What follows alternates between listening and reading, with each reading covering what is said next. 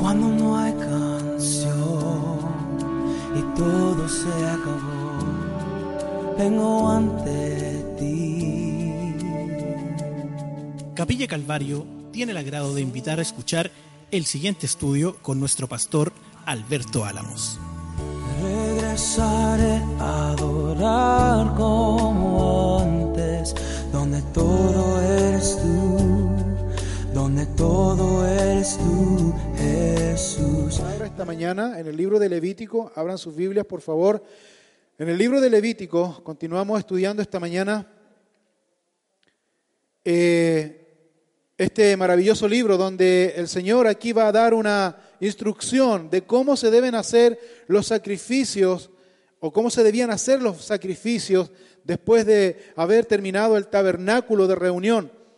Eh, Dios estableció esta forma, como ya miramos la semana pasada en los primeros versículos, Dios había establecido esta forma de sacrificios al pueblo de Israel con el único propósito de que el pueblo tuvieran ellos la oportunidad de acercarse a Dios en santidad.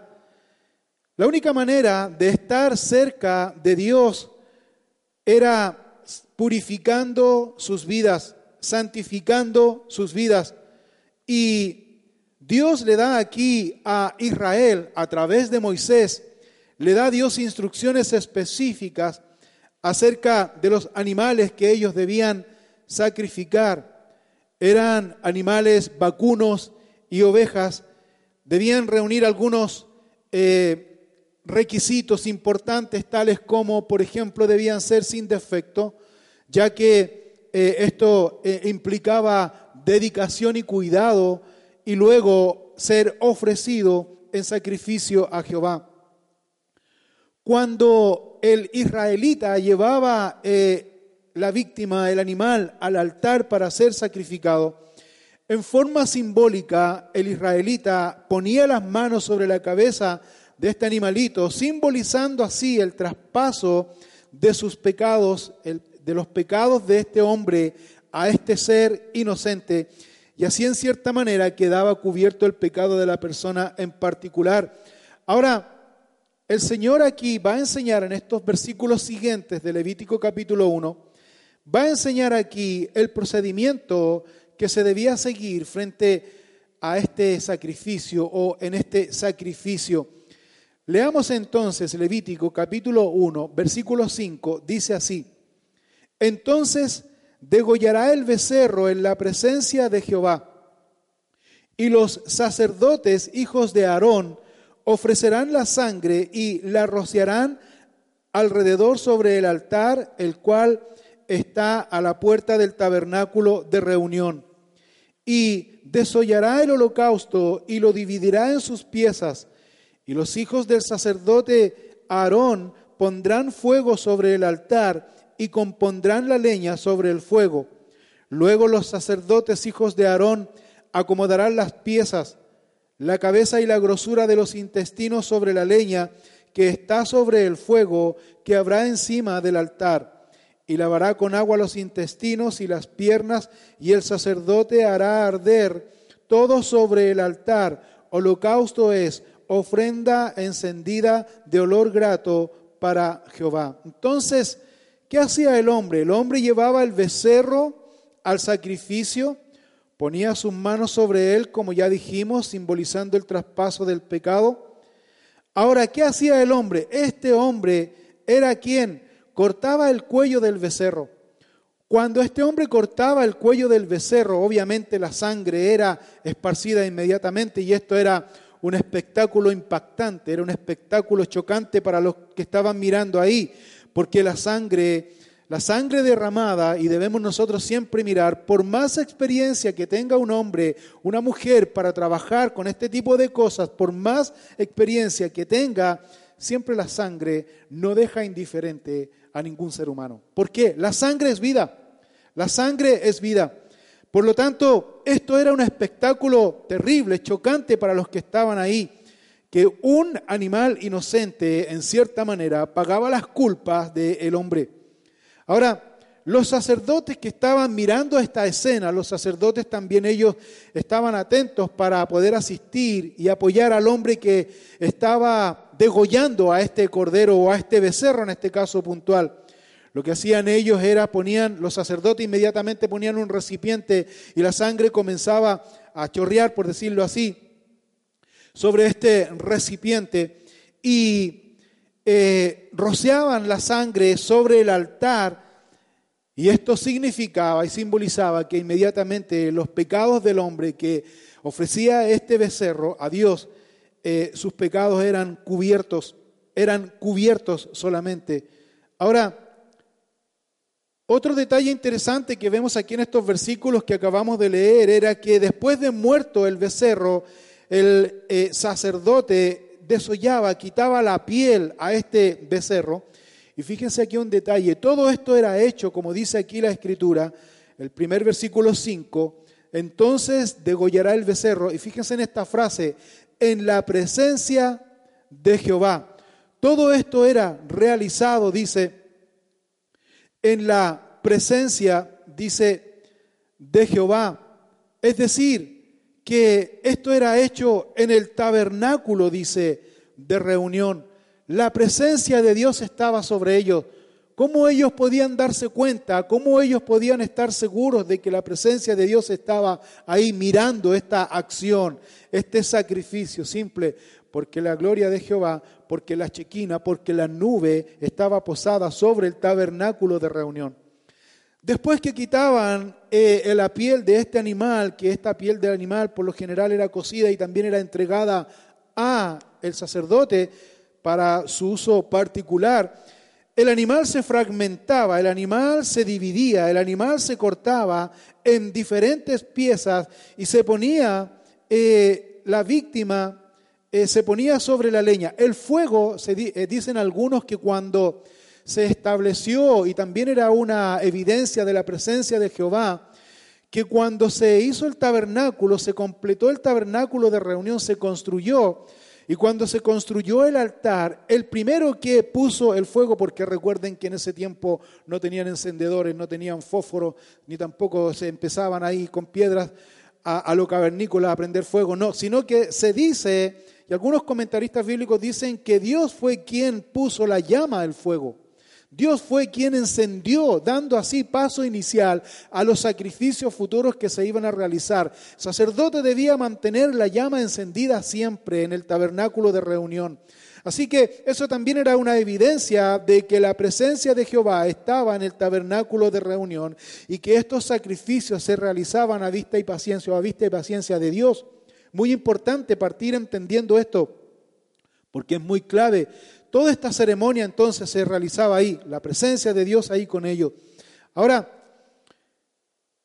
ponía leña el, sacerdote y sobre esta leña se ponía las piezas del animal ofrecido a Jehová y esto empezaba a encenderse, esto empezaba a cobrar ánimo y empezaba a encenderse y esta quema de este animal llegaba como un olor grato a Dios, dice.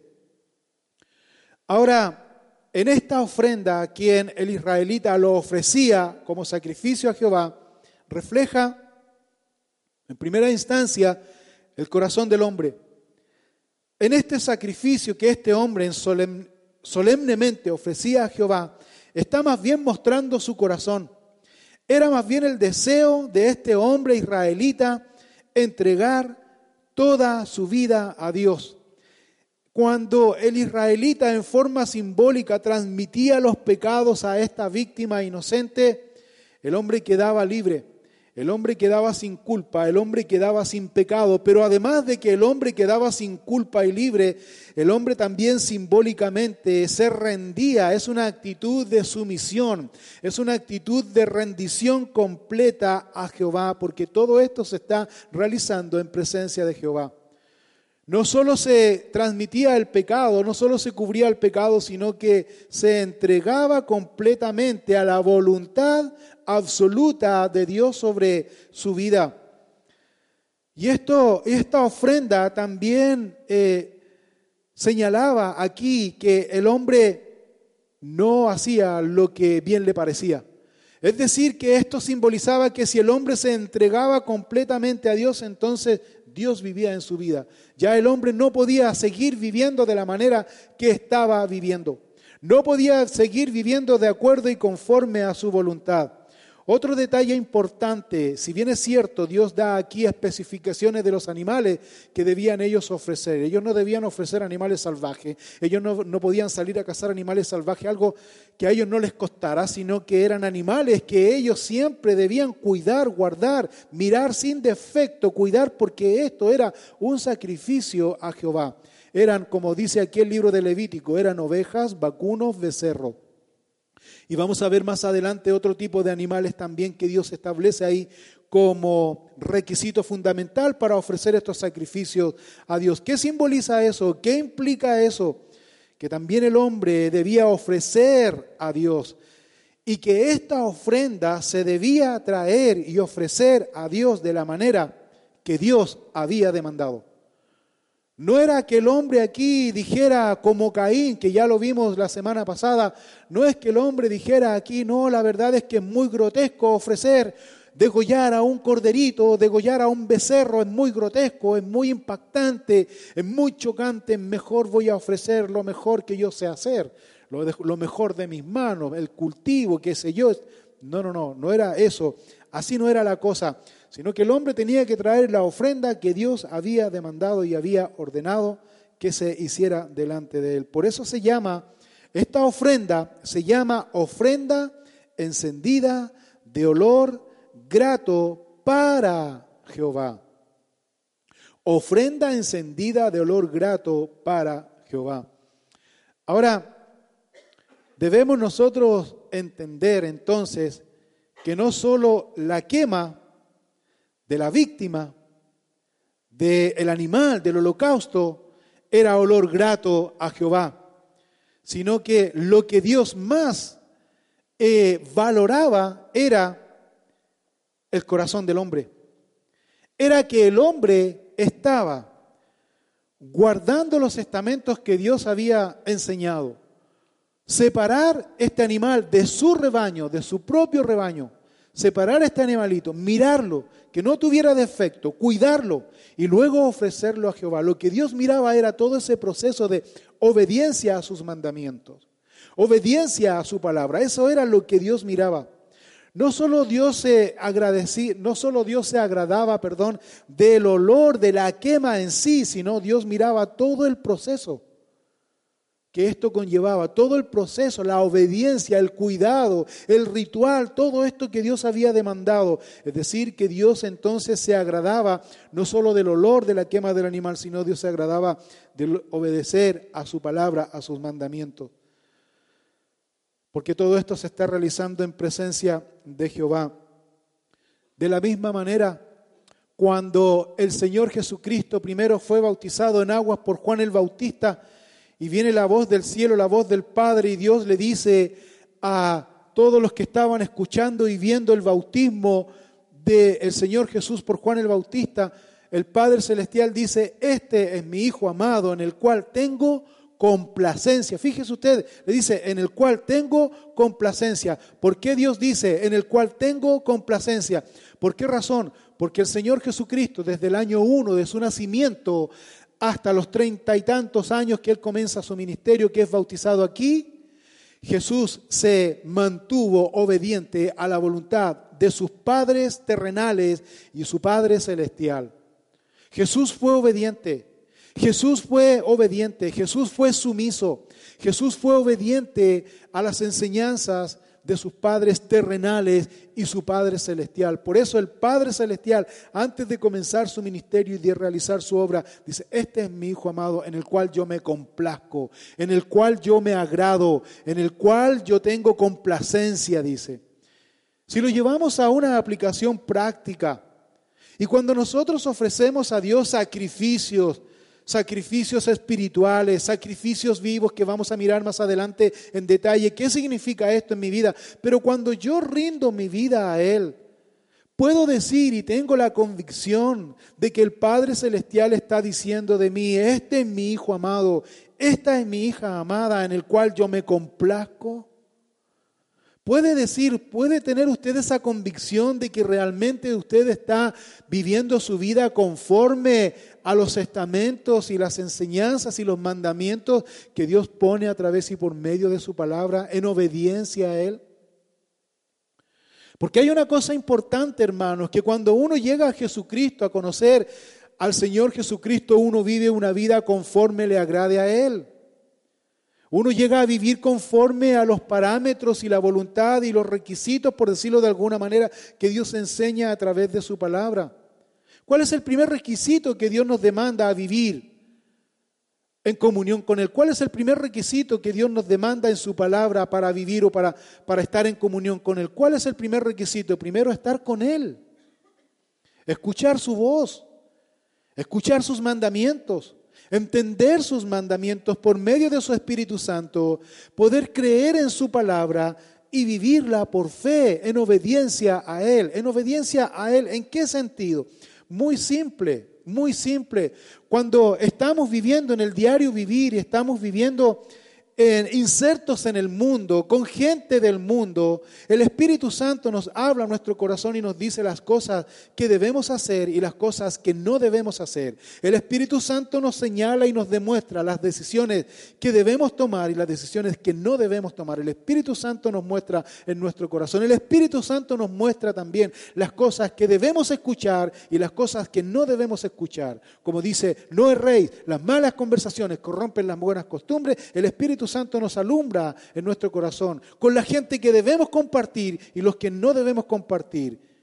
Y he ahí, está en nosotros el derecho, la capacidad, la voluntad de obedecer a la voz de Dios o desobedecer.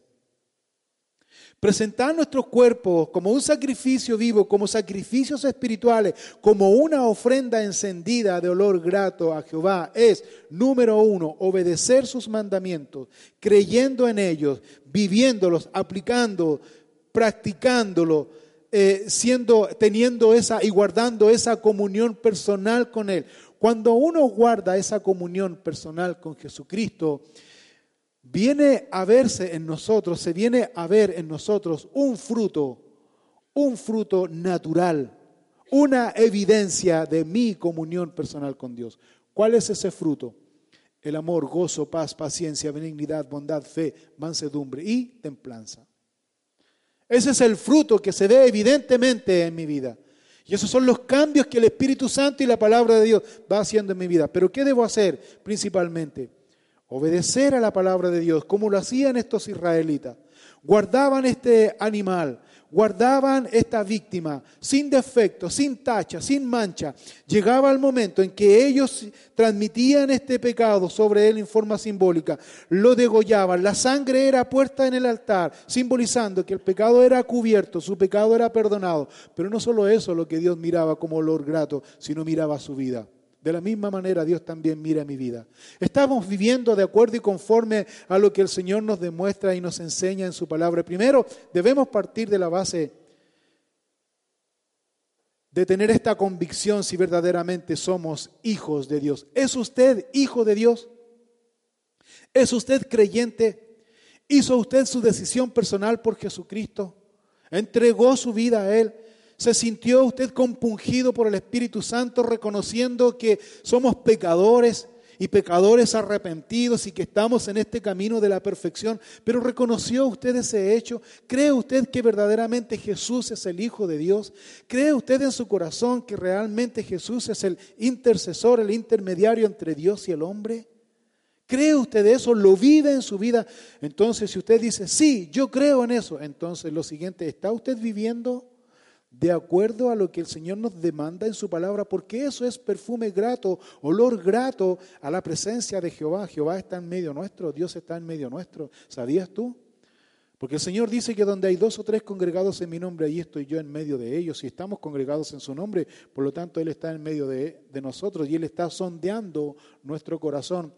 ¿Qué motivo tenemos para adorar a Dios? ¿Qué motivo tenemos para servir a Dios? Eso es muy importante reconocer. El apóstol Pablo, tomando este ejemplo del Antiguo Testamento, el mismo apóstol Pablo está eh, enseñando a la iglesia de Éfeso de que este sacrificio de olor grato, de esta ofrenda encendida de olor grato para Jehová, el apóstol Pablo lo tipificó en la persona de nuestro Señor Jesucristo.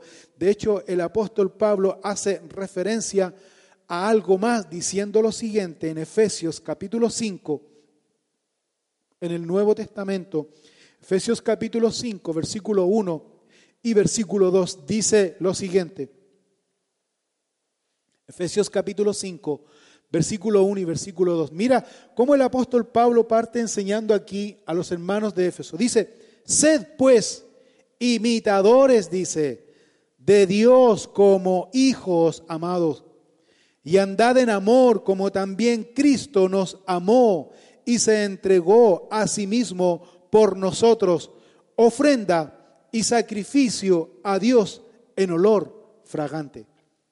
Lo primero que Pablo dice aquí es, sed pues imitadores de Dios como hijos amados, imitadores de Dios como hijos amados. Profundizando un poco más a lo que Pablo se refiere aquí a ser imitadores de Dios como hijos amados, debemos nosotros partir de la base que un hijo natural es muy distinto a un hijo adoptado. ¿Sabías tú? Un hijo natural se le espera, un hijo natural ya se le espera y se le quiere y se le ama. Un hijo natural ya se prepara a los padres para recibir ese hijo porque viene en camino. Un hijo adoptado no. Un hijo adoptado es elegido. Un hijo adoptado es escogido. Un hijo adoptado no se le espera, pues nosotros somos hijos de Dios, adoptados por Él. Somos adoptados. Un hijo adoptado que es amado, que es querido, lo que quiere ese hijo adoptado es resetear su mente y, e imitar a su padre, e imitar y agradar a su padre. Veía un reportaje entre paréntesis de una, de una de la intendente aquí de, de Santiago, ¿cómo se llama? Carla Rubilar. Veía yo eh, una entrevista que le hicieron a ella y ella es una hija eh, adoptada, por lo que conocí ahí. Y ella, conociendo sus padres naturales, ella siempre, siempre, siempre, y eso impactó mi vida y lo, lo traje a la relación que el creyente tiene con nuestro Señor Jesucristo, siempre, siempre, siempre ella reconoció a su padre quien la adoptó. Él es mi padre, no tengo más padre. Él me dio todo, a Él amo, a Él le sigo, trato de imitar su vida, trato de agradarle a Él. Maravilloso. Él es mi Padre. Nosotros como hijos de Dios, dice, le imitamos a Él. Es lo que dice aquí eh, Pablo a los Efesios. Sed pues imitadores de Dios como hijos amados. ¿Entiendes tú lo que Jesús hizo por ti? ¿Tienes tu conciencia de lo que Jesús hizo por ti. Él nos adoptó, Él nos redimió, Él nos rescató. No es que nosotros salimos a buscar a Dios. No hay nadie justo, nadie fue a buscar a Dios.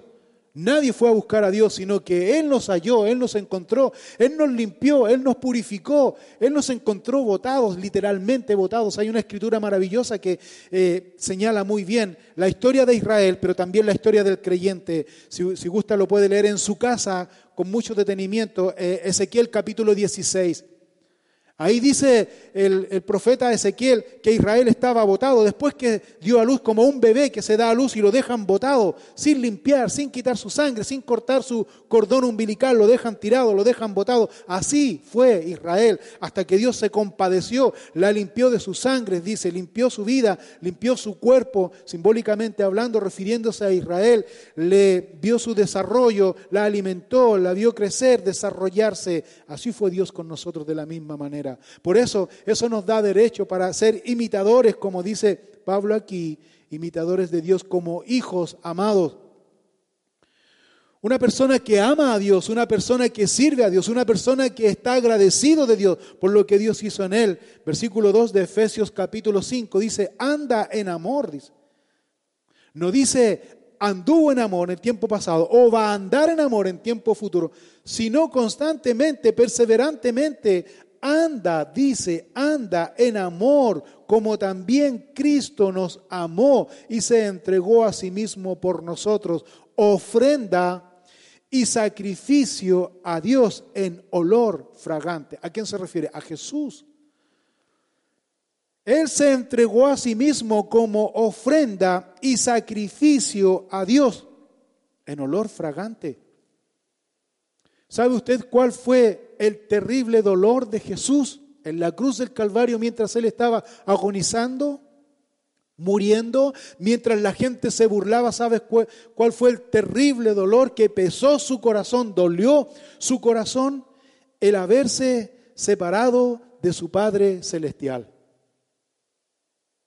Eso provocó dolor terrible a Jesucristo, el haberse separado de su Padre Celestial. Padre, dice, Padre, ¿por qué me has desamparado? Y esa separación fue producto de qué? ¿De qué fue producto esa separación? Producto de mi pecado y su pecado. Él cargó sobre sus hombros el pecado, nuestros pecados, un ser inocente. Fue llevado al sacrificio como este corderito inocente o este becerro inocente. Perdón, me inspiré miércoles. Este becerro inocente fue llevado a la quema del holocausto, derramando su sangre pues así Jesús también se ofreció, dice, como ofrenda y sacrificio a Dios en olor fragante, llevando sobre sus hombros nuestro pecado, como dice Isaías 53. Pues, haciendo un resumen, cuando este israelita ofrecía este animal, lo ponía sobre el altar, se quemaba, Dios miraba, Dios se agradaba de esta quema, de este olor eh, fragante a los ojos de Dios, Dios valoraba la obediencia de este hombre, de la misma manera Dios también valora nuestra obediencia a Él por medio de su palabra. Pero también hay un hecho importante. También Dios nos exige o, no, o Dios nos demanda, perdón, Dios nos demanda sacrificios espirituales. Porque las escrituras nos enseñan que debemos nosotros tener estos sacrificios espirituales y los sacrificios espirituales son aceptados por Dios solo y por medio de nuestro Señor Jesucristo. El apóstol Pedro en Primera de Pedro, capítulo 2, versículo 5, él dice lo siguiente en relación a esto. Primera de Pedro, capítulo 2, versículo 5, dice, vosotros también, como piedras vivas, Sed edificados como casa espiritual y sacerdocio santo. Y aquí está, para ofrecer sacrificios espirituales aceptables a Dios por medio de Jesucristo. ¿Cuáles son los sacrificios espirituales que nosotros debemos ofrecer al Señor? Los sacrificios espirituales que nosotros debemos ofrecer al Señor en nuestra vida nuestra vida en obediencia a Él, viviendo una vida en obediencia a sus mandamientos, creyendo en sus mandamientos, en su palabra. Hay personas que creen que llegar al cristianismo es como que ya lo tienen todo, como que llegando al cristianismo ya como que están asegurados y que, y que la verdad es que nunca más, van a, nunca más van a perder su salvación. Por tanto, vivan lo que vivan, hagan lo que hagan, sus vidas van a seguir igual y nadie les va a decirlo nada y ellos prácticamente están asegurados. Es decir, que pueden vivir sus vidas completamente en pecado, como alguien dijo por ahí, comamos y bebamos, que mañana nos vamos a morir, total después de esta vida no hay otra, total ya yo hice mi decisión por el Señor, estoy asegurado, estoy listo. Yo sé que si vengo a Él, como estaba también esa doctrina en tiempos del apóstol Pablo, había una doctrina del gnosticismo que decía, haga lo que haga con su cuerpo, ¿sabe qué? Lo que aquí sirve es su espíritu. Lo que usted haga en el cuerpo no le afecta al espíritu y eso engañó a muchos cristianos, a muchos cristianos que se iban de parranda, echaban su cuerpo, pero lo dejaban un estropajo, Total, ellos decían, mi espíritu es intocable, así que yo estoy igual con Dios. Muchos cristianos, especialmente de la iglesia de Corintio y de la iglesia de Éfeso, se alejaron de la comunión con Dios. Habían algunos benditos, por decirlo de alguna manera, que decían, pero hermanos, decía, aquel que estaba medio compungido, aquel que estaba hecho bolsa con su cuerpo, y decía, esto parece que no es nada muy así, quedaban medio tambaleando. Entonces habían algunos falsos maestros que decían, pero hermano decían, pero hermano decían, usted haga lo que haga en su cuerpo, viva como viva usted, ¿sabe usted que usted incluso le está haciendo un favor a Dios? ¿Pero cómo? Claro. Usted le está haciendo un favor a Dios, ¿no es que no ves que Dios así va a derramar su gracia sobre usted? Entonces, si usted sigue pecando, usted viene, se arrepiente y Dios lo perdona y su gracia se manifiesta y Dios se hace ver como un Dios bondadoso, misericordioso, lleno de gracia y de poder. Parece atrayente, así de buena primera, ¿o no? Parece como un poco eh, seductor, de buena primera, sí, sí, ¿verdad? Entonces démosle nomás, digamos, como que se, se autoconvencían. Y a eso se refirió el apóstol Pablo en capítulo 6 de Romanos, versículo 1 en adelante, cuando Pablo dice lo siguiente en relación a esta falsa doctrina. Dice, ¿qué pues diremos a esto? Dice Pablo en relación a esta falsa enseñanza. ¿Seguiremos pecando para que la gracia sobreabunde? Y ahí los dejó, a todos nosotros. ¿Y cuál fue su conclusión final? De ninguna manera. De ninguna manera. Hermanos, dice, todo me es lícito. Si usted quiere más o menos entender y quiere acomodarse, todo me es lícito. ¿Pero qué más dijo? No todo me conviene. Usted vea. Usted decide.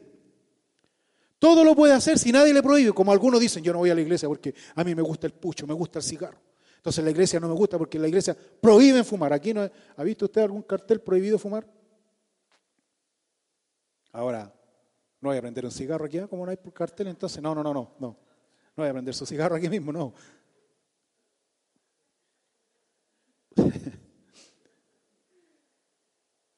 Eh, y debemos entender esto. ¿Y qué relación tiene esto con lo que estamos mirando mucho? Dios mira su corazón. Dios mira su acción, Dios mira su corazón, no lo externo. Dios mira su corazón. ¿Está usted en obediencia? ¿Le es usted en olor fragante, grato a los ojos de Jehová en esta mañana? ¿Quién está en medio nuestro? ¿Está viviendo su vida usted conforme como un sacrificio vivo, santo, agradable a Dios, como vamos a mirar en, en detalle más adelante? ¿Puede usted ofrecer a Dios estos sacrificios espirituales que sean aceptables a Dios por medio de nuestro Señor Jesucristo? O sea, ¿qué significa eso? Significa tengo la convicción y seguridad que Jesucristo está viviendo en mi vida, en mi corazón, que Él dirige mi vida, que Él dirige mi corazón. ¿Tengo yo esa convicción? ¿Tengo yo esa seguridad? Porque si yo tengo a Jesús en mi vida, en mi corazón, pase lo que pase a mi alrededor, no me voy a mover, no me voy a amedrentar. Voy a estar en la aflicción, voy a estar en el dolor, voy a estar en la tormenta, pero si Jesús está en mi corazón, pase lo que pase, estoy seguro con Él. Eso es convicción, eso es fe. Eso es fe. Había, eh, escuché una anécdota el otro día que estaba un barco en alta mar y se levanta tremenda tormenta, tremenda tormenta. Todos los marineros estaban completamente asustados. Toda la gente, la tripulación, los pasajeros estaban completamente asustados. Algunos ya se estaban comendando a todos los santos habido y por haber, porque ya de esa tormenta no salían. Así que empezaron a organizarse y empezaron a ordenar la tripulación y los pasajeros para poder organizarlo y tirarlos al mar con salvavidas. Y empiezan cuarto por cuarto a golpear, eh, pieza por pieza, eh, habitación, digamos, a golpear la puerta para ver si había alguien. Llegan a una habitación, golpean la puerta, abren la puerta y había una niña durmiendo, durmiendo. Estaba Zeta, se la había llevado el Señor, durmiendo plácidamente. Y el barco se movía y toda la desesperación y todo el griterío. Y el hombre le pregunta, niña, le dice, tienes que salir inmediatamente porque nos vamos a hundir. el barco ya no da para más y nos vamos a hundir. Y la niña despertó y dijo, y mi papá dijo, mi papá está, porque el papá era el capitán, y dijo, ¿y mi papá está en el barco? ¿Mi papá está comandando el barco? Sí, tu papá está comandando el barco. Ah, entonces estamos bien, estamos seguros. Voy a seguir durmiendo. Ese es un ejemplo para nosotros de que realmente Jesús, y eso es algo que tú debes asegurarte, de que realmente Jesús está en tu corazón. Porque si Jesús está en tu corazón, hagas lo que hagas para Él, va a ir en olor grato, en olor agradable a Él, porque Él mira tu vida, porque Dios nos ve justos. Esto es muy importante entender, hermanos. Dios, nuestro Padre Celestial, nos ve justos a través de nuestro Señor Jesucristo. Si tú no tienes a Jesús en tu corazón, tú no eres justo. No eres justo. Debes tener a Jesús en tu corazón, confesar tus pecados a Él, ofrecer sacrificios espirituales aceptables a Dios por medio de Jesucristo. Todo este procedimiento de sacrificio terrible que hacían los israelitas, degollando, en este caso puntual, los becerros. Ahora, note usted esto. Los que tenían más dinero, los que eran pudientes, ellos ofrecían becerros. Y aquí vamos a mirar que el Señor no ve la cantidad de ofrenda que el hombre pueda ofrecer, sino lo que el Señor ve es el corazón. La cantidad no importa, el Señor mira la intención del corazón. Y eso es lo que va a enseñar aquí en los versículos siguientes de Levítico capítulo 1, versículo 10. Mira lo que dice aquí, Levítico capítulo 10, versículo, eh, capítulo 1, perdón, versículo 10, continuando. Dice, si su ofrenda para holocausto fuere del rebaño, de las ovejas o de las cabras, macho sin defecto lo ofrecerá y lo degollará al lado norte del altar delante de Jehová. Y los sacerdotes hijos de Aarón rociarán su sangre sobre el altar alrededor. Lo dividirá en sus piezas con su cabeza y la grosura de los intestinos, y el sacerdote las acomodará sobre la leña que está sobre el fuego que habrá encima del altar, y lavará las entrañas y las piernas con agua, y el sacerdote lo ofrecerá todo, y lo hará arder sobre el altar. Holocausto es ofrenda encendida de olor grato para Jehová. Si la ofrenda para Jehová fuere holocausto de aves, presentará su ofrenda de tórtolas o de palominos, y el sacerdote la ofrecerá sobre el altar, y le quitará la cabeza y hará que arda en el altar y su sangre será exprimida sobre la pared del altar y le quitará el buche y las plumas, lo cual echará junto al altar hacia el oriente en el lugar de las cenizas y la henderá por sus alas, pero no la dividirá en dos y el sacerdote la hará arder sobre el altar, sobre la leña que estará en el fuego. Holocausto es ofrenda encendida de olor grato para Jehová. Como ya dijimos, aquí hay otra, eh, otra especie de animales. Primero eran los becerros, ovejas, cabras o aves. ¿Qué indica esto? Los becerros, por lo general, siempre lo ofrecían las personas que tenían dinero, que, que eran más pudientes, pero aquí el Señor está dando este mandamiento también a los que tenían su rebaño, a los que tenían sus ovejitas sus eh, cabras o eh, su, pequeño rebaño para su sustento familiar, también ellos tenían la oportunidad de poder ofrecer a Jehová. Eh, habían otros que eran indigentes, que no tenían familia, estaban completamente solos, eran totalmente pobres. Dios también les da la oportunidad de poder ofrecer estas tórtolas o palominos y podían llevarlo al sacerdote, podían ofrecerlo al sacerdote. Y también había cierto procedimiento para ofrecer estos holocaustos a Jehová y de la misma manera quedaban ellos también con su pecado cubierto. ¿Por qué? Porque insisto en esto, Dios mira el corazón. ¿Recuerda usted cuando el Señor Jesucristo está en su ministerio, realizando su ministerio, y Él está en la afuera del templo? El templo ya había sido construido y venían estos hombres judíos a poner sus ofrendas, ¿se acuerdan? Y habían personas que eran aplaudidos por las ofrendas y cantidades de ofrenda que ellos daban al templo. Y llegó una viuda pobre con dos moneditas, con dos blancas, dice, totalmente insignificante, desapercibida, pasó por todo el público y puso esa ofrenda ahí con todo su corazón. Y el Señor Jesucristo le enseña a los discípulos y le dice, ¿saben qué? Esta mujer dio más que todos ellos. ¿Por qué dicen los discípulos? Porque esta mujer dio todo lo que había en su corazón. Dio todo lo que estaba en su corazón, más estos dieron todo lo que les sobraba. Dios mira el corazón. Dios mira el corazón, pero no estamos hablando solamente del dinero o de lo que uno pueda dar, sino su vida. Es su vida, primero, tener la convicción y seguridad que Dios ha perdonado nuestros pecados, nuestras faltas. Segundo, ofrecer nuestra vida en sacrificio vivo a Dios, ofreciendo nuestra vida con un corazón correcto, con un corazón sincero. El sacrificio, también es importante que el sacrificio o la ofrenda que se daba en olor grato a Jehová correspondía, correspondía a el estatus social, el nivel social el nivel monetario que la persona tenía. Es decir, que si una persona era conocida como un israelita que era, tenía muchos recursos entre ellos, si este israelita tacaño iba con una tórtola o con un palomino, o sea,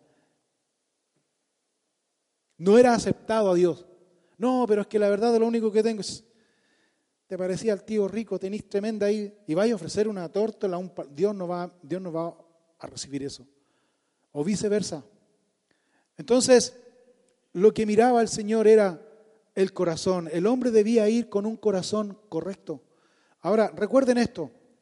Cuando el israelita iba a ofrecer sacrificios a Jehová, el israelita siempre iba pensando y siempre iba recordando lo que Dios hizo por ellos. ¿Qué hizo Dios por ellos? Los liberó de la esclavitud, los guió por el desierto, los perdonó del pecado de idolatría, del gran pecado que ellos cometieron. Los perdonó y les dio nueva vida.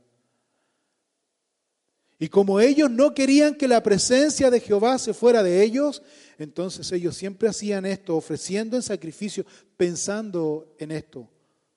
Hay mucha gente que se le ha olvidado, porque después vamos a mirar en la historia de Israel que va a llegar el tiempo en que Israel toma esto como una práctica de costumbre, de tradición, tenían que hacerlo. Ah, oye, acuérdate, llegó el israelita a, llegar a decir esto en algún minuto. Oye, acuérdate que el sábado, por decirlo así, el sábado nos, toca sacrificio, así que preparen bien la ovejita, déjenla bien lista, déjenla bien alimentadita, porque acuérdense que el sábado nos levantamos temprano y vamos al sacrificio porque tenemos que cumplir. Después que cumplamos con el sacrificio, con el holocausto a Jehová, acuérdense que vamos a tener un día de recreación, vamos a tener que ir para allá, o sea, como cualquier cosa.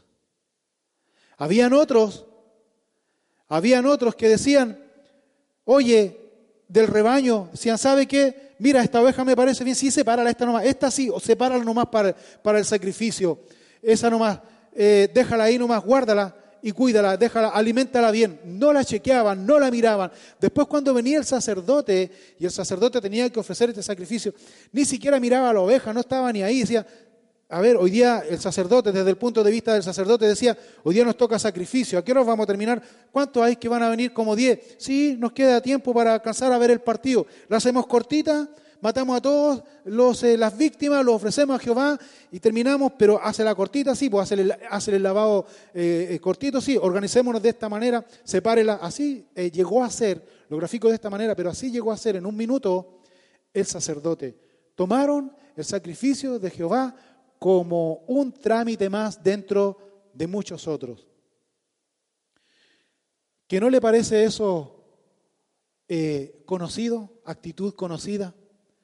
Hoy día la gente no está ni ahí en congregarse, por decirlo de alguna manera. Hoy día la gente no está ni ahí, perdonando la expresión, siquiera traer su Biblia para leerla. Hoy día la gente, la única vez que trae la Biblia es el día domingo y el día miércoles para leerla.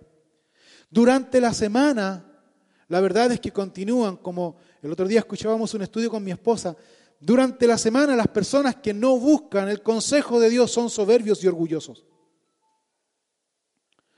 Las personas que no leen la palabra de Dios y no buscan consejo en Jehová, un consejo espiritual, son soberbios y orgullosos. Y antes de la caída viene la altivez de espíritu. Y antes del quebrantamiento viene la soberbia. Y una persona soberbia no es aquel que se cierra y es orgullosa. Una persona soberbia es aquella que parte mirando en menos el consejo de Dios. Lo mira como cualquier trámite, lo mira como cualquier cosa. Eso es soberbia, eso es altivez de espíritu. Por lo tanto, si usted está en esa condición, sus días están contados. Y no le sirve absolutamente de nada en congregarse y venir aquí para recibir la enseñanza de la palabra de Dios. Luego usted cierra su Biblia y se va a su casa y sigue viviendo como cualquier cosa. Eso no es sacrificio agradable a Dios. Eso es simplemente un mero trámite. Y Dios le habló al pueblo de Israel y le habló a los sacerdotes y le dijeron, ¿sabes qué? Anda a presentar a tu príncipe esa oveja defectuosa. Te lo va a rechazar. Te lo va a rechazar. Anda y ofrece sacrificios defectuosos a tu rey, te lo va a rechazar. Y Dios le habla y le llama la atención al pueblo de Israel en aquella oportunidad. En Ageo capítulo 2, si no mal recuerdo, dice esto. Anda y presenta esto defectuoso a tu rey, te lo va a rechazar. Y Dios le dice lo siguiente, llamando la atención, ¿acaso yo no soy más que un rey? ¿Acaso yo no soy más que tu príncipe? ¿Acaso nosotros cuando venimos y nos congregamos, acaso cuando nosotros venimos como hijos amados, como Pablo enseñó a los efesios, sed imitadores de Dios como hijos amados, acaso nosotros no debemos estar agradecidos todos los días de nuestra vida que nuestro Señor Jesucristo nos rescató y nos sacó de la inmundicia del pecado en el cual nosotros estábamos inmersos? Eso nunca se nos debe olvidar. Nunca se nos debe olvidar lo que Jesús hizo por nosotros. Yo nunca me olvido lo que Él hizo en mí. Yo no me olvido. Y si, y si me olvido, en algún minuto, Dios tiene sus maneras para hacerme recordar que Él me ama. ¿O no? Y la manera en común y el patrón común que Dios usa para hacernos recordar, ¿sabes cuál es? La aflicción, la enfermedad, el temor y muchas otras cosas más. Porque cuando estamos en aflicción, ¿de quién nos acordamos? Los que somos conocedores de Dios, ¿de quién nos acordamos? Cuando estamos en aflicción, ¿cómo nos ponemos inmediatamente en línea, en regla con Dios, o no? Así, derechitos con Dios, ¿o no? Pero Dios usa esa disciplina, porque eso se llama disciplina de parte de Dios. Dios usa esa disciplina para hacernos volver a Él. ¿Por qué? Porque Él nos quiere ver eh, pisoteados, porque Él nos quiere ver golpeados. No, Señor, porque Él nos ama tanto que Él no quiere que tú y yo nos perdamos. Él nos ama tanto que dio a su Hijo, no es menor. Él dio a su Hijo en sacrificio, en olor fragante. Él dio a su Hijo para que tú y yo podamos tener esta libertad y ofrecer nosotros ahora este sacrificio, estos sacrificios espirituales.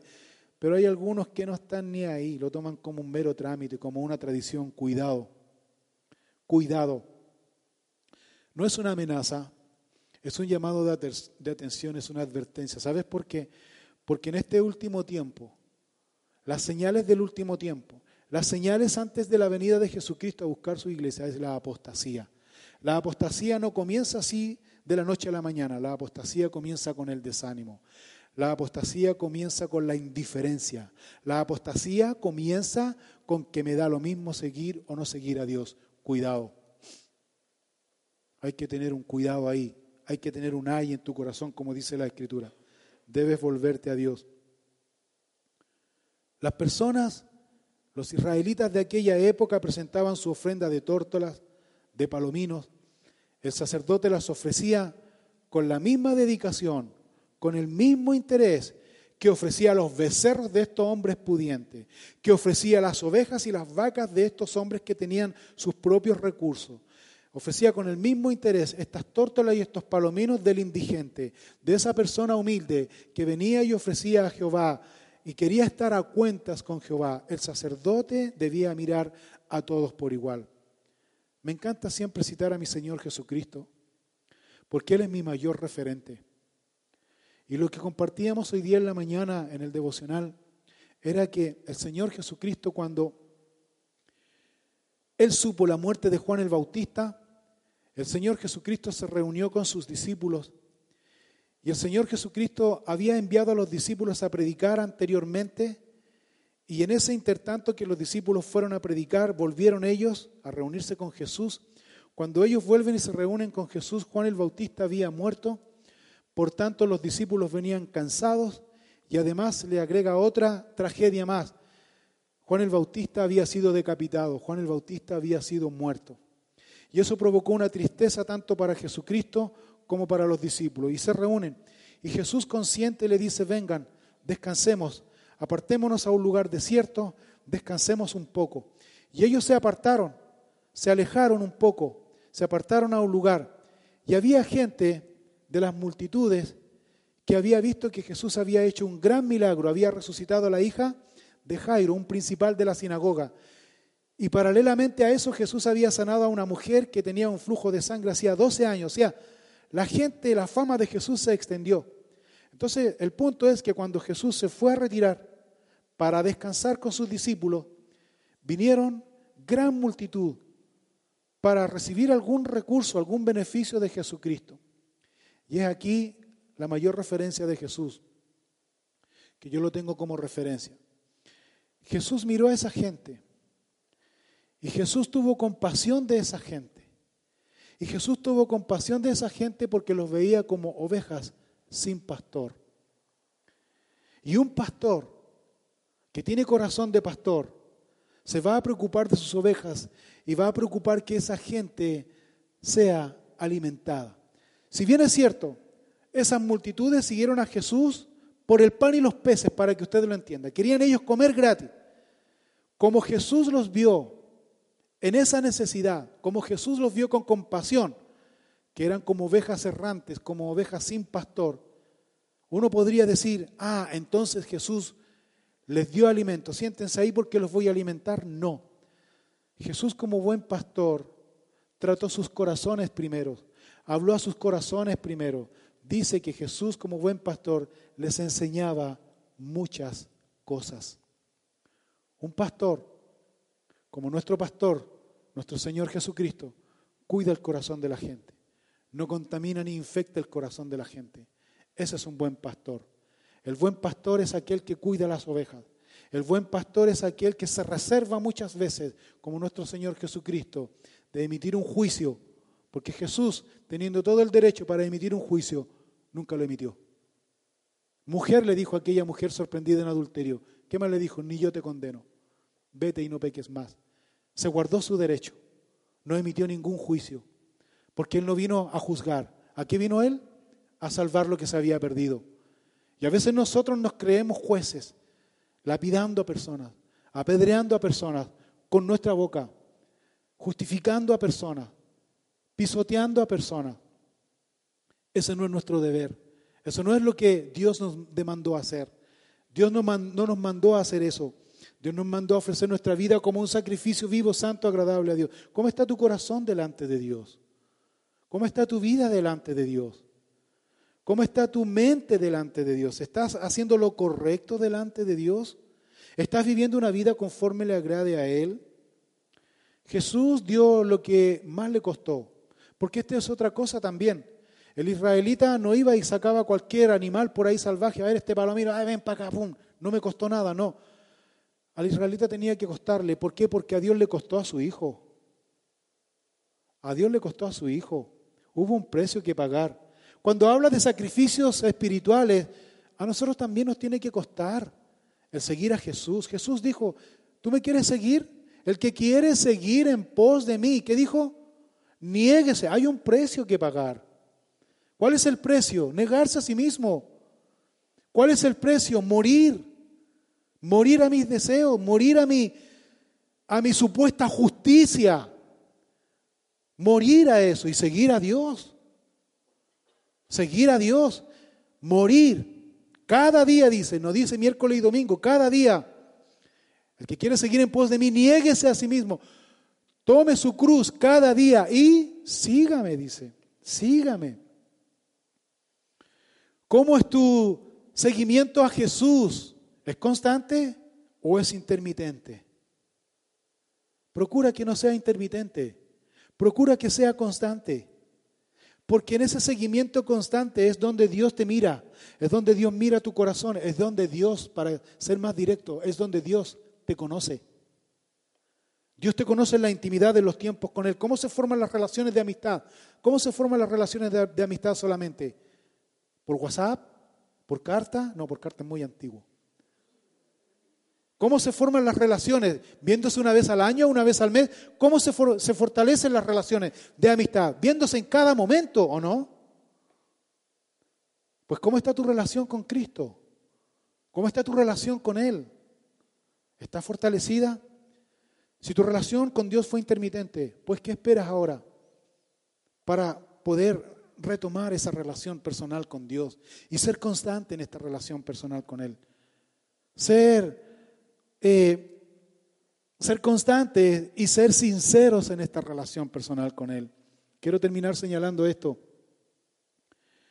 El apóstol Pablo tomando esta enseñanza del Antiguo Testamento en Romanos capítulo 12, versículo 1 y versículo 2, Pablo tomando este ejemplo del sacrificio, Pablo tomando este ejemplo del costo que el israelita debía dar a Dios en sacrificio a él, Pablo toma este ejemplo para enseñar un principio tanto a la iglesia en Roma como a la iglesia en este tiempo. Mira lo que dice. Así que, hermanos, os ruego por las misericordias de Dios que presentéis vuestros cuerpos en sacrificio vivo, santo, agradable a Dios, que es vuestro culto racional.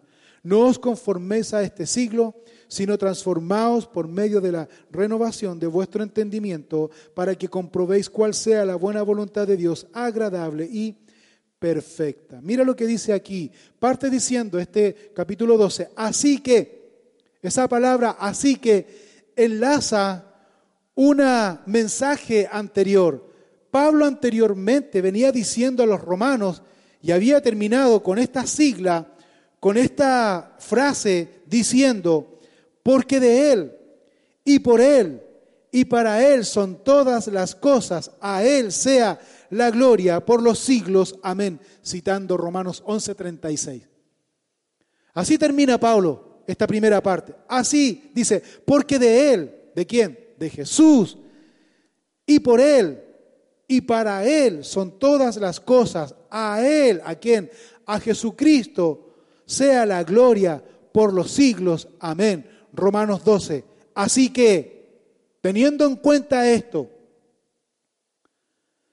Entendiendo esto, que de Él es la gloria, que de Él somos, que para Él vivimos, teniendo en cuenta esto, llevándolo a una aplicación práctica, hermanos, les ruego, les ruego, hermanos, como dice otra versión más actualizada de la Biblia, este mismo versículo, hermanos, les ruego por la gran ternura de Dios que le ofrezcan su propia persona como un sacrificio vivo y santo, capaz de agradarle.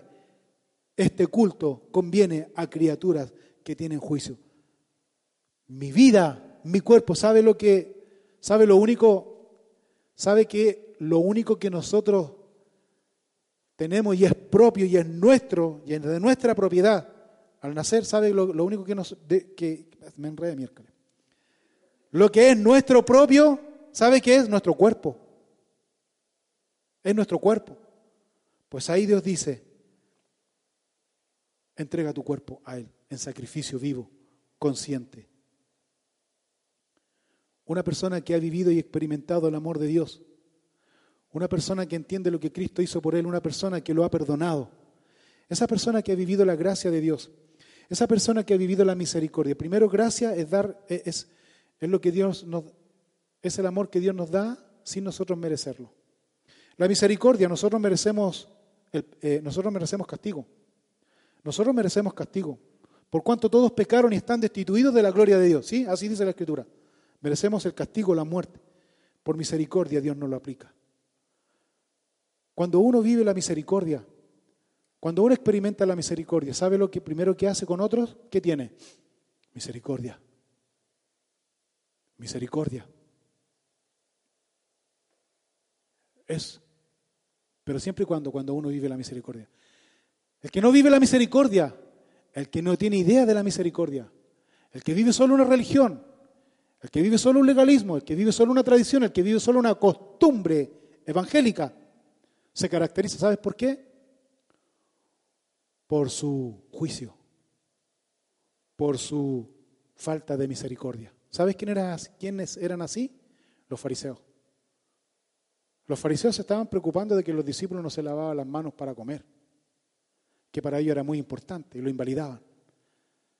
Y eso era como, en cierta manera, desobediencia a Dios. Pero ¿sabe lo que estaban haciendo ellos sin querer? Por esa tradición y ese legalismo ellos estaban invalidando el segundo mandamiento más importante, que era deshonrar a los padres. Ellos deshonraban a los padres. Honra a tu padre y a tu madre era, era el mandamiento de Dios, que como judío y fariseo debían, y lo que no hacían era honrarlo. Los miraban como chincha los pobres viejos, no estaban ni ahí. ¿Cuántos cristianos hoy día se jactan de tener mucho conocimiento y ni siquiera dan un segundo, ni siquiera se sientan, perdóneme que les diga, ni siquiera dedican un tiempo, un espacio de sus días a tomar siquiera una once, un té con su mamá, con su papá. Están tan ocupados en sus cosas que ni siquiera toman el teléfono y decirle, mamá, ¿cómo está? ¿Cómo te has sentido hoy día? ¿Cómo amaneciste? Y hay otros que simplemente dicen, pero si yo voy, pero si yo voy, yo estoy con ellos. Están en cuerpo, porque en espíritu están metidos en el celular, ¿o no? Esta generación es implacable.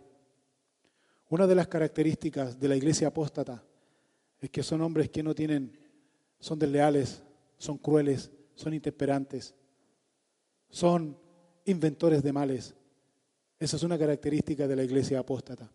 Dios nos libre para no caer en eso. No estamos diciendo que somos perfectos, no hay nadie perfecto. No hay nadie perfecto. El que, levante, el que no haya cometido ningún pecado, por favor, levante la mano. Todos somos pecadores. Y eso ya no nos da derecho para juzgar a otros. Dios es juez.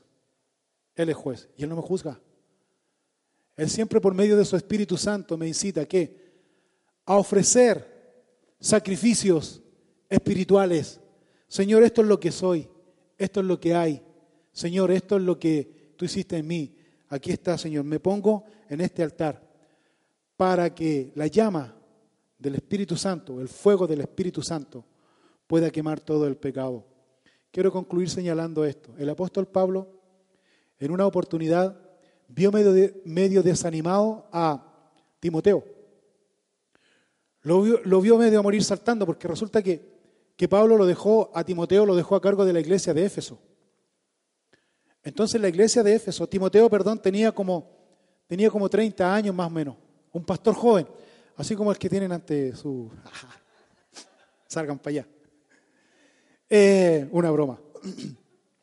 Entonces, en la iglesia de Éfeso se habían eh, establecido los judaizantes. Los judaizantes, los judíos, tenían por ley, por costumbre, más bien por costumbre, escuchar a una persona desde el púlpito que tuviera de 40 años hacia arriba. De 40 años hacia arriba. ¿Por qué? Porque ellos, su costumbre, que sé yo, su tradición, a los 40 años empezó Moisés el ministerio y a los 40 años le dan color con los 40 años. Así que, por ley, por tradición, de 40 años para arriba, ellos escuchaban a una persona en público. Timoteo no reunía a los 40 años, tenía 30. Entonces habían personas que siempre le boicoteaban el sermón a, Timoteo y lo andaban murmurando y lo andaban pelando hasta que llegó a oídos de Timoteo y, y Timoteo como joven pastor se desanimó, se desanimó, qué sé yo. Entonces Pablo me encanta el apóstol Pablo porque su carta fue directa. No es que fue, ay, Timoteito, ¿qué te hicieron? ¿Quién fue? Tranquilo, Timoteito, esto va a pasar. No te preocupes. Mira, relájate un poco, toma aire, toma tu tiempo. ¿Le dijo así? No. Le dice Pablo a Timoteo lo siguiente, te ruego que avives el fuego del don del Espíritu Santo que hay en ti y que te fue impuesta por las manos del presbiterio te ruego que avives el fuego del don del Espíritu Santo que hay en ti. Dios te llamó, sírvele a Dios, no mires a la gente, mira a Dios, Él te llamó, mantente derechito con Él, mantente en comunión con Él, mantente en línea con Él. Lo demás, en buen sentido, no te importa, no escuches, sigue adelante. ¿Cómo crees tú que quedó Timoteo?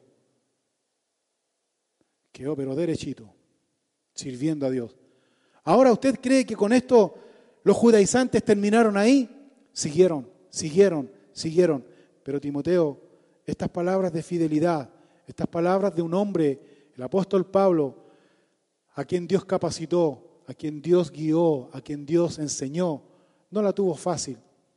Pero el apóstol Pablo tampoco le está hablando un concepto, algo que él no haya vivido, porque recuerden ustedes en una oportunidad el apóstol Pablo, encarcelado de pies y manos en la cárcel de Filipos, estaba con Silas después de haber sido azotado, y los azotes que daban antiguamente no eran los mismos azotes que uno conoce y que uno ve en la tele, todos maquillados, sino que lo que el azote que daban en aquel tiempo era terrible y los daban por todos lados. Les daban los azotes en la espalda, una sección, los daban vuelta para el otro lado y donde le llegara en la cara, les daban los azotes, así eran.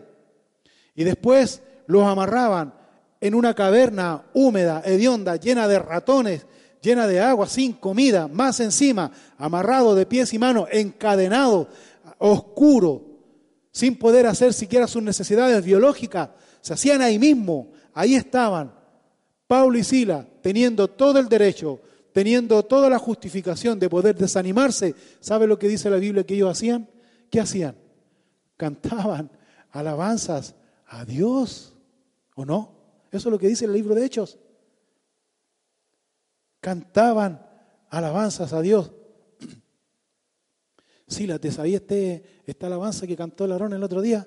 No me acuerdo mucho, pero espérate, deja moverme para allá que me duele, me duele toda esta parte, deja. Pero sí, las te, te, escucho medio mal. Sí, es que tengo el labio hinchado, es que me pegó el oso romano, pero ahí le vamos a dar. Así estaban. Y a veces nosotros pasamos un poco de aflicción y ya estamos lloriqueando a Dios ya estamos desanimándonos, ya estamos dejando de lado todo. Hermanos, el cristianismo es para valientes, pero esa valentía no es una valentía propia como ser humano, esa valentía la da el Espíritu Santo de Dios. Porque estos primeros cristianos murieron. ¿Tienes tú ese Espíritu Santo en tu vida? Pues te animo a que seas lleno del Espíritu Santo. ¿Qué padre de ustedes dice? Si ustedes siendo malos, dice Jesús, si ustedes siendo malos dan buenas dádivas a sus hijos que le piden pan, ¿cuánto más vuestro Padre Celestial dará el Espíritu, dice? ¿A quiénes? ¿A los capacitados? A los que se lo pidan. Que Dios les bendiga.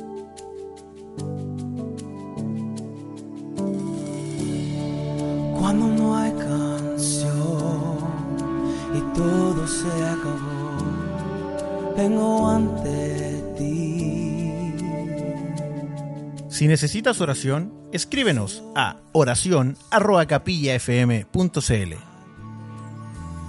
Regresaré a adorar como antes, donde todo eres tú, donde todo eres tú.